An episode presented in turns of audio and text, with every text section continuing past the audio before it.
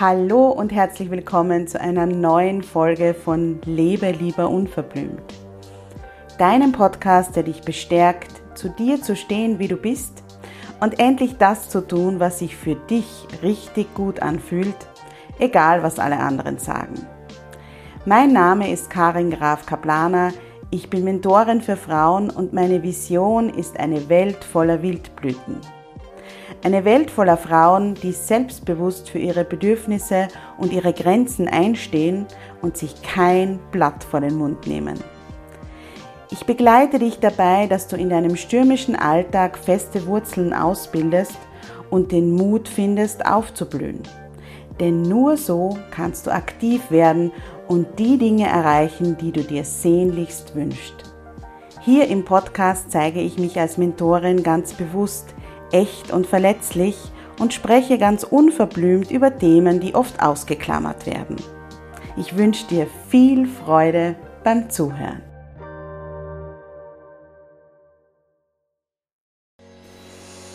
Hallo und herzlich willkommen zum Jubeltage Podcast. Dein Podcast für mehr Happiness und mehr Mindfulness. Ich bin Karin und davon überzeugt, dass es jeden Tag einen Grund zum Jubeln gibt. Das war nicht immer so. Und deshalb habe ich mein Blogazin Jubeltage gegründet. Wenn du einen bewussten Lifestyle liebst und das Leben in vollen Zügen genießen und feiern möchtest, dann bist du hier richtig. Die Idee zu dieser Podcast-Folge ist entstanden, weil Isabel von Salon Mama mich eingeladen hat, bei ihrem Weihnachtsevent äh, in Wien einen Impulstalk zu halten. Ich habe mich bei diesem Impulsvortrag ganz stark dem Thema Erwartungen gewidmet, wie wir uns von Erwartungen frei machen können, nämlich von unseren eigenen und auch von denen der anderen und warum es uns eigentlich so schwer gelingt, gerade in der Vorweihnachtszeit gut auf uns zu achten und warum das aber so wichtig wäre. Und nachdem das Thema oder die Themen ähm, viele meiner Hörerinnen äh, beschäftigt und auch im Alltag beschäftigt, habe ich mir gedacht, ich mache eine Podcast-Folge dazu und spreche euch einfach drauf, äh, was ich bei diesem Impulstalk ähm, gesagt habe es ist relativ kurz, es ist eine kurze, knackige Podcast-Folge, aber ich hoffe, ihr könnt euch etwas mitnehmen und freue mich wie immer auf Feedback äh, auf Instagram at Jubeltage. Schreibt mir einfach unter dem jeweiligen Post der Podcast-Folge eure Meinung dazu. Und auch natürlich immer gerne äh, Themen, über die ich sprechen soll. Bei der Vorbereitung zu dem äh, Impulstalk habe ich mir überlegt, wie es mir in der Vorweihnachtszeit geht. Und tatsächlich ist es so, dass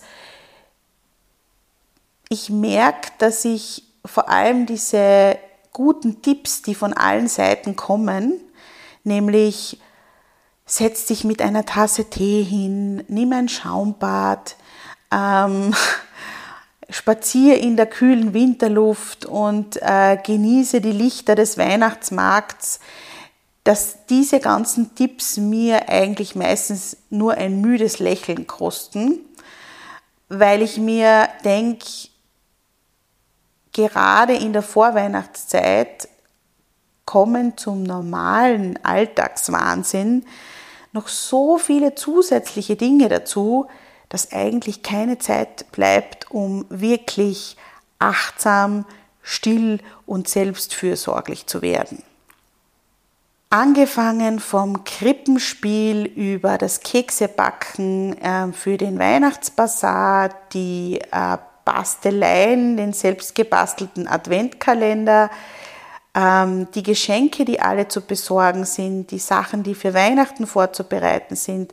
Zusätzlich habe ich das Gefühl, als Selbstständige äh, ganz viele äh, Unternehmen, Menschen, Kunden, wie auch immer, haben äh, das Gefühl, dass am 31. Dezember die Welt untergeht jedes Jahr. Das heißt, es muss dann vor Weihnachten noch alles fertig gemacht, abgeschlossen werden und so weiter das erzeugt rundherum so einen Druck, dass äh, und, und, und auch so einen äh, Flow und das treibt so an, dass es kaum möglich ist, wirklich zur Ruhe zu kommen. Und ich habe das schon einmal in einer Podcast-Folge erzählt. 2014 ist es mir so ergangen, dass ich gerade zu bloggen begonnen habe und äh, wirklich Angst gehabt habe, irgendwas zu versäumen. Das heißt, ich bin zu jeder Event-Einladung gegangen, habe überall mitgemacht, habe natürlich die Kekse für den Weihnachtsbasar gebacken und so weiter. Ähm, und es ging mir dann am Weihnachtsabend selbst, am 24. Dezember, da waren meine Eltern da, meine Schwiegereltern, die Kinder waren damals eineinhalb und fünf, ging es mir gar nicht gut ich hatte wirklich das Gefühl, und ich sage das jetzt noch einmal bewusst in dieser Folge, ich würde mich am liebsten zum Jesuskind in die Krippe legen. Nämlich deshalb, weil ich so unglaublich müde und erschöpft war. Ich habe mir die ganze Zeit gedacht, als ich meinen Kindern beim Geschenke einpacken zugesehen habe, wann gehen die Eltern und Schwiegereltern endlich, damit ich mich ins Bett legen kann. Und das war wirklich ein Weihnachten, äh, wo ich mir geschworen habe, so etwas möchte ich nicht mehr erleben. Und dann habe ich mich auf die Suche gemacht, warum es mir so schwer fällt, mich gut um mich zu kümmern. Nicht nur in der Vorweihnachtszeit, sondern insgesamt. Und ich beschäftige mich jetzt schon relativ lange damit und was für mich ganz essentiell ist, wenn es um Selbstfürsorge geht, ist das Thema Erwartungen.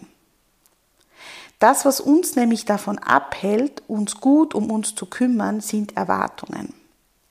Erwartungen, denen wir entsprechen wollen. Die Erwartungen an uns selbst und die Erwartungen von anderen an uns. Wenn wir jetzt bei Weihnachten bleiben, ähm, und den Erwartungen an uns selbst, dann ist es so, natürlich wollen wir den wunderschönsten geschmückten Baum haben. Wir wollen auch, dass unsere Wohnung sauber ist. Wir wollen den Adventkalender für die Kinder selber basteln. Wir möchten den Adventkranz vielleicht sogar selbst binden. Ähm, natürlich möchten wir ein tolles Essen äh, auf dem Tisch haben und nicht jetzt, keine Ahnung, Pizza bestellen oder was auch immer. Ähm, ich komme dann vielleicht später noch einmal darauf zurück. Ich finde das auch nicht schlimm. Ähm, aber wir haben einfach unglaublich hohe, hohe Erwartungen an uns selbst.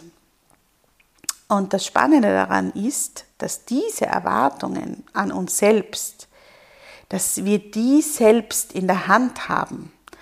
Das heißt, wir können bestimmen, ob wir ihnen entsprechen wollen oder nicht. Beim zweiten Teil der Erwartungen, finde ich, wird es schon ein bisschen schwieriger, weil das sind die Erwartungen von den anderen an uns. Und wir Mütter fungieren ja wie eine Tankstelle. Ich vergleiche uns Mütter immer sehr gerne mit einer Tankstelle. Jetzt nicht, weil wir stillen oder was auch immer, sondern weil einfach ganz viele, viele Menschen etwas von uns wollen. Die Kinder wollen was, der Ehemann möchte was, die Schwiegereltern wollen was, die Eltern möchten was, die Freundin möchte sich ausweinen, die Lehrerin in der Schule bittet um einen Beitrag äh, für das Weihnachtsfest in der Schule. Und so können, die Kunden wollen was, die Chefs möchten was, die Kollegen möchten was. Ähm, wir sind ja permanent ganz, ganz vielen Erwartungen ausgesetzt. Und was wir auch möchten, ist Harmonie. Wir möchten deshalb eigentlich nicht Nein sagen, weil wir wissen, dass das ganz oft dann ein bisschen eine Disharmonie nach sich zieht. Darauf gehe ich später noch ein. Wenn wir aber ständig die Erwartungen der anderen und unsere eigenen erfüllen möchten, führt das dazu, dass wir permanent ein bisschen oder ein bisschen mehr oder ganz viel über unsere eigenen Grenzen gehen. Und das macht sich am Anfang vielleicht nicht so bemerkbar. Wenn das allerdings überhand nimmt, dann ist es zum Beispiel bei mir so, ich bekomme Fluchtgedanken. Wenn ich permanent und das über einen längeren Zeitraum immer wieder meine eigenen Grenzen missachte, dann kommen so Gedanken auf wie, ich sage dieses Jahr alles ab, ich buche vier Flugtickets, wir fliegen auf die Malediven, ähm, trotz meiner Flugangst. Und äh, obwohl ich es nicht sehr gerne warm habe, egal, einfach weg.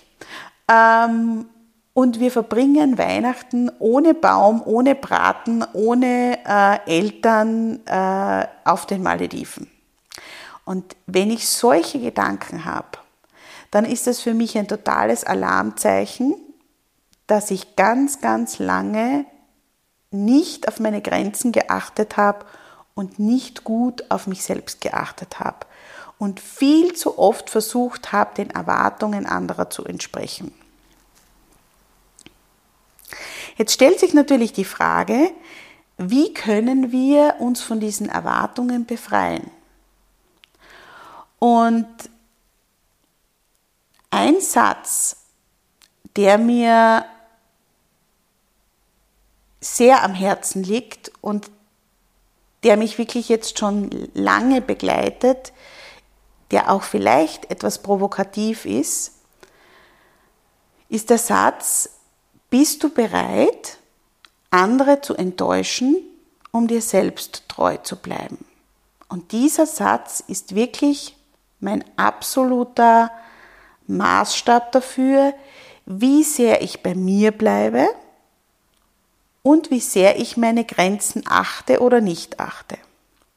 Denn wenn wir permanent versuchen, die Erwartungen der anderen zu erfüllen, verraten wir uns dabei eigentlich selbst. Wenn wir immer wieder Dinge tun, die wir eigentlich nicht tun möchten, die dazu führen, dass uns alles zu viel wird, die dazu führen, dass wir zu wenig Zeit für uns selbst haben und die dazu führen, dass unsere Selbstfürsorge zu kurz kommt, dann verraten wir uns selbst. Und wir bleiben uns nicht treu. Wir bleiben dem nicht treu, was uns gut tut. Und bist du bereit, andere zu enttäuschen? Dieser Satz Teil ist sehr, sehr hart formuliert. Es kann auch sein, dass vielleicht ähm, einige von euch jetzt denken, ähm, ich will ja niemanden enttäuschen. Aber genau das ist meiner Meinung nach der erste Schritt, um sich von den ähm, Erwartungen der anderen zu befreien. Und es ist ein riesengroßer Schritt zu uns selbst nämlich auszuhalten, wenn das andere nicht toll finden, dass wir Nein sagen. Wir möchten nämlich immer, dass die anderen im vollsten Verständnis für uns und für unsere Situation reagieren, wenn wir etwas nicht machen. Ich muss allerdings sagen, dass wahre Selbstfürsorge ähm, ohne Widerstand von außen meiner Erfahrung nach kaum möglich ist. Weil wenn man jetzt zum Beispiel davon ausgeht, dass wir jetzt jahrelang das Geschenk für die Schwiegermutter besorgt haben und dieses Jahr, weil es uns eh schon jahrelang gegen den Strich geht, machen wir es nicht mehr, da können wir uns ausmalen, ob der Mann jetzt begeistert sein wird oder nicht. Wenn wir der Freundin sagen, es tut mir leid, ich kann aber mit dir heute am Abend nichts trinken gehen, weil ich bin müde, ich gehöre ins Bett, ich mag nicht. Und die aber gerade in einer großen Ehekrise steckt oder irgendwelche anderen Sachen gerne besprechen möchte, dann wird sie enttäuscht sein. Und diese Enttäuschung auszuhalten ist sehr, sehr schwierig, vor allem am Anfang. Es ist auch total nachvollziehbar, dass das schwierig ist, weil wir wünschen uns ja Harmonie. Ich bin nur mittlerweile davon äh, überzeugt und ich lebe auch so, dass ich nicht bereit bin für Harmonie über meine eigenen Grenzen zu gehen und die zu missachten. Und äh, Hunde müde mich wohin zu schleppen, dann vielleicht nur mit einem Ohr zuzuhören und dann fix und fertig am nächsten Tag aufzuwachen. Dazu bin ich nicht mehr bereit. Das heißt, was irrsinnig hilft, um uns von Erwartungen zu befreien, ist zu lernen, diese Enttäuschung oder die Ablehnung oder den Widerstand der anderen auszuhalten. Das fängt schon bei den Kindern an. Meine Kinder wissen, wenn ich einen sehr, sehr anstrengenden Arbeitstag gehabt habe und sie bitten mich am Abend ein Buch vorzulesen, kann es vorkommen, dass ich Nein sage. Die sind natürlich nicht begeistert, aber sie wissen, dass es vorkommen kann und dann ist es auch okay. Aber das auszuhalten, dass sie nicht begeistert sind, das musste ich erst lernen. Was dann auch ganz oft kommen kann, wenn wir Schritte in die Richtung gehen, nicht mehr alle Erwartungen zu erfüllen, dass wir gesagt kriegen, du hast dich aber sehr verändert. Und meistens kommt das mit einem ziemlich unangenehmen Unterton. Du hast dich so verändert. Natürlich, wenn wir jahrelang äh, Dinge gemacht haben und dann auf einmal sagen, nein, dieses Jahr nicht, dann verändern wir uns.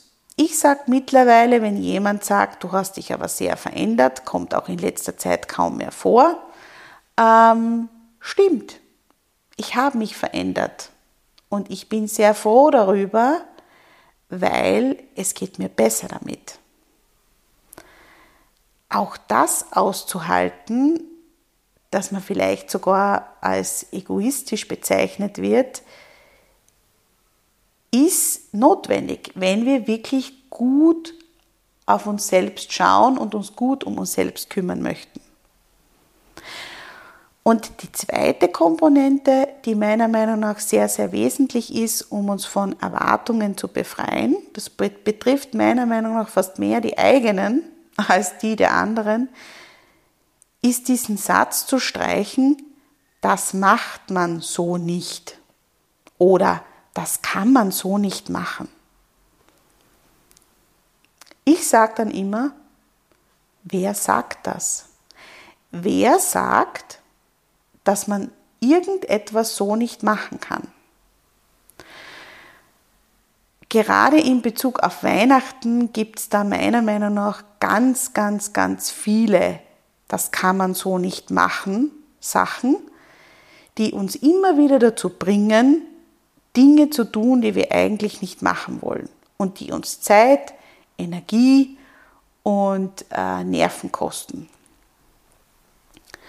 Und ähm, ja, das fängt an bei, es gibt zum Beispiel keinen Adventskranz oder keinen Adventskalender oder es gibt ähm, kein äh, grandioses Weihnachtsessen, sondern, jetzt bin ich wieder bei der Pizza, es wird am Weihnachtsabend Pizza bestellt. Das kann man so nicht machen. Man kann am Weihnachtsabend nicht Pizza bestellen. Wer sagt das? Natürlich kann man das. Und ich glaube, dass da auch sehr, sehr viel Kraft und Befreiung darin liegt, diesen Satz einfach zu streichen. Ich bin dafür, diesen Satz zu streichen. Für mich gibt es eine Grundlinie oder, oder ein, einen Grundwert. Ich möchte nichts machen, das jemand anderem Schaden zufügt. Das ist für mich vollkommen klar. Aber ähm, alles außerhalb ist im Rahmen. Und das macht man nicht, gibt's dann nicht mehr. Ich sage nur zum Beispiel, wenn das das erste Weihnachten mit dem Baby ist und das Baby ist vielleicht gerade zwei, drei Monate vorher auf die Welt gekommen oder vielleicht sogar äh, knapp vor Weihnachten auf die Welt gekommen. Ja, warum soll man dann nicht sich das äh, Weihnachtsessen so leicht wie möglich machen und irgendwo was bestellen oder irgendwo was ähm, äh, holen oder keine Ahnung und es sich so einfach wie möglich machen, damit dann noch die Energie bleibt, mit dem Baby äh, bewusst diesen Jubelmoment und diesen Jubeltag zu genießen.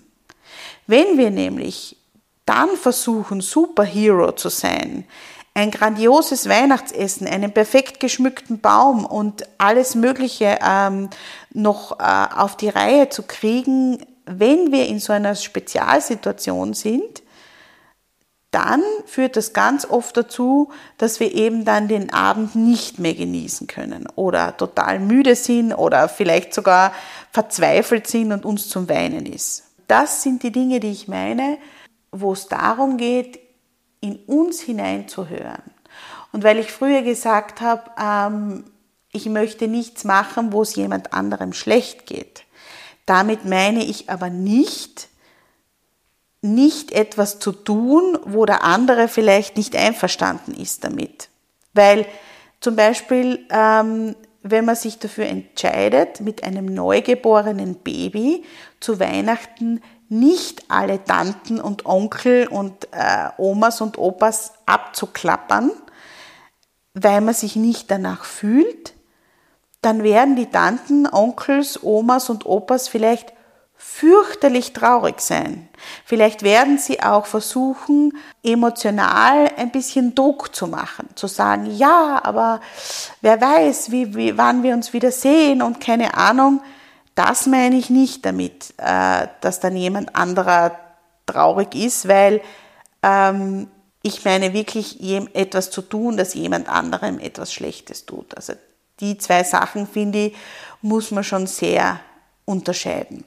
Auf jeden Fall ähm, sind diese zwei Komponenten, nämlich bist du bereit, andere zu enttäuschen, um dir selbst treu zu bleiben und äh, streich den Satz, das macht man so nicht oder das kann man so nicht machen, ganz, ganz essentiell, um mehr Freiraum für uns zu schaffen, damit wir achtsam und selbstfürsorglich nicht nur durch die Vorweihnachtszeit und die Weihnachtszeit, sondern überhaupt das ganze Jahr leben können. Wichtig ist, dass wir lernen auszuhalten, dass die anderen vielleicht nicht begeistert sind, wenn wir beginnen, äh, Nein zu sagen und Dinge nicht mehr zu machen oder abzuwägen und vielleicht ähm, weniger davon zu machen.